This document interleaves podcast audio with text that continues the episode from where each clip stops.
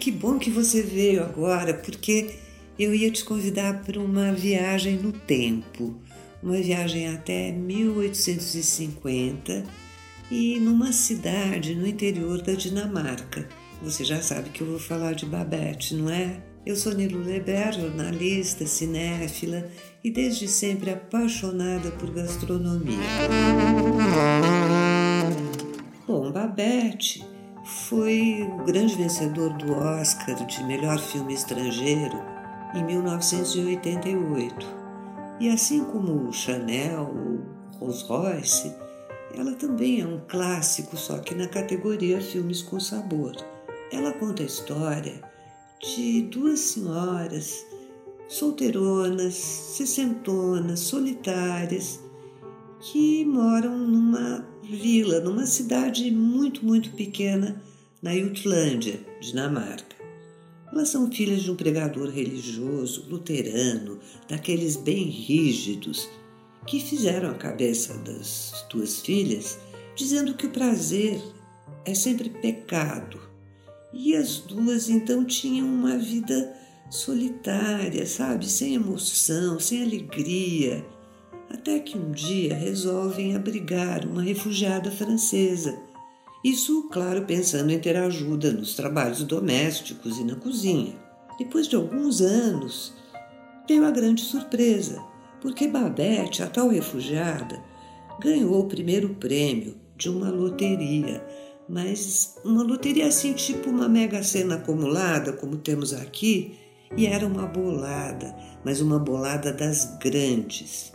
E na tentativa de agradecer pela hospedagem, Babette sugeriu preparar um jantar para que as benfeitoras pudessem convidar as autoridades locais. É uma coisa que elas nunca teriam pensado em fazer antes, né? Depois de relutar muito, elas finalmente aceitaram o oferecimento e assim começaram os preparativos para o banquete. Como você bem sabe, Todo jantar começa com a escolha dos ingredientes. E ali, naquele lugar, não havia muita oferta de produtos atraentes para Babette, que queria fazer um jantar francês inspirado nas técnicas clássicas e ingredientes da cozinha mais tradicional francesa. Como ela não precisava economizar nada, então ela importou de vários países produtos excepcionais, como os queijos franceses, vinhos, champanhe e endívias, e, e até codornas, enfim. Da Itália vieram trufas negras e foi chegando. Foi chegando o caviar, foi chegando o conhaque, enfim. Tudo como ela pretendia para realizar esse sonho de oferecer uma festa digna de reis. Muito bem, o primeiro prato, isso depois de blinis com caviar e creme azedo e veuve clicquot, champanhe dos reis, o primeiro prato era a codorna, recheada de trufas e foie gras, que veio servida com molho perigordine dentro de uma massa folhada. A essa altura, o vinho já estava causando um certo relaxamento nos convidados, que começaram a se entregar ao prazer do paladar e seus rostos já adquiriam assim uma expressão mais suave, havia mais brilho nos olhos e até alguns sorrisos, tudo indo muito bem até um momento em que, como um divisor de águas, sabe? O convidado mais importante da noite, a autoridade militar, que nem morava por ali, mas estava de passagem e foi convidado, esse homem começa a identificar o sabor, a forma de apresentação dos pratos e se lembra de que, quando ia a Paris, frequentava um restaurante onde esse mesmo cardápio era servido. E bingo! A chefe desse restaurante era Babette. Isso, claro, ajudou que os outros convidados também, depois do aval da autoridade, pudessem se sentir mais à vontade. E eu confesso, tudo o que eu queria era estar sentada naquela mesa ali para ver todo esse desenrolar da história.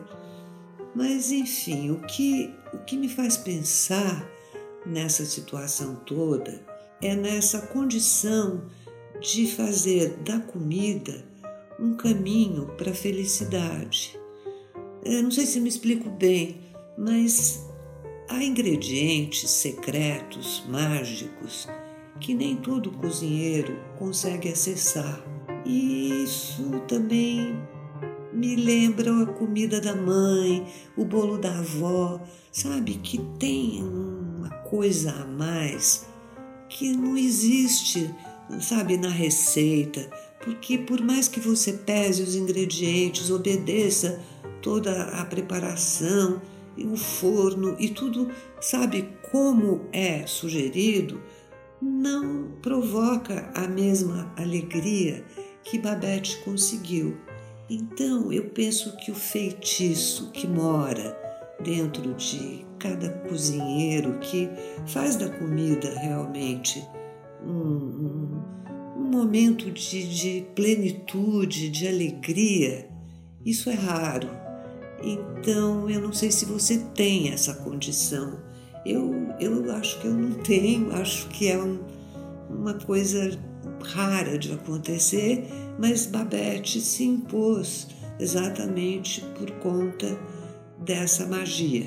Então eu acho que eu vou parando por aqui. Tá ficando tudo muito filosófico. E, mas eu tenho a sobremesa, a receita da sobremesa guardada, as sete chaves, viu? Mas eu tô disposta a repassá-la para você. É a receita do savarran, ou babalron, como chamam, que é a mesma de Babette. Então, se você quiser, me escreve lá no Food Films, Filmes com Sabor, Facebook, Instagram. Eu terei o maior prazer em repassá-la para você. Então, se cuide. Apesar da vacina, não deixa de lado a máscara nem o álcool gel, evita aglomeração. Enfim, temos muito assunto ainda nesses filmes com sabor e eu quero você comigo. Muito obrigada e até os próximos podcasts.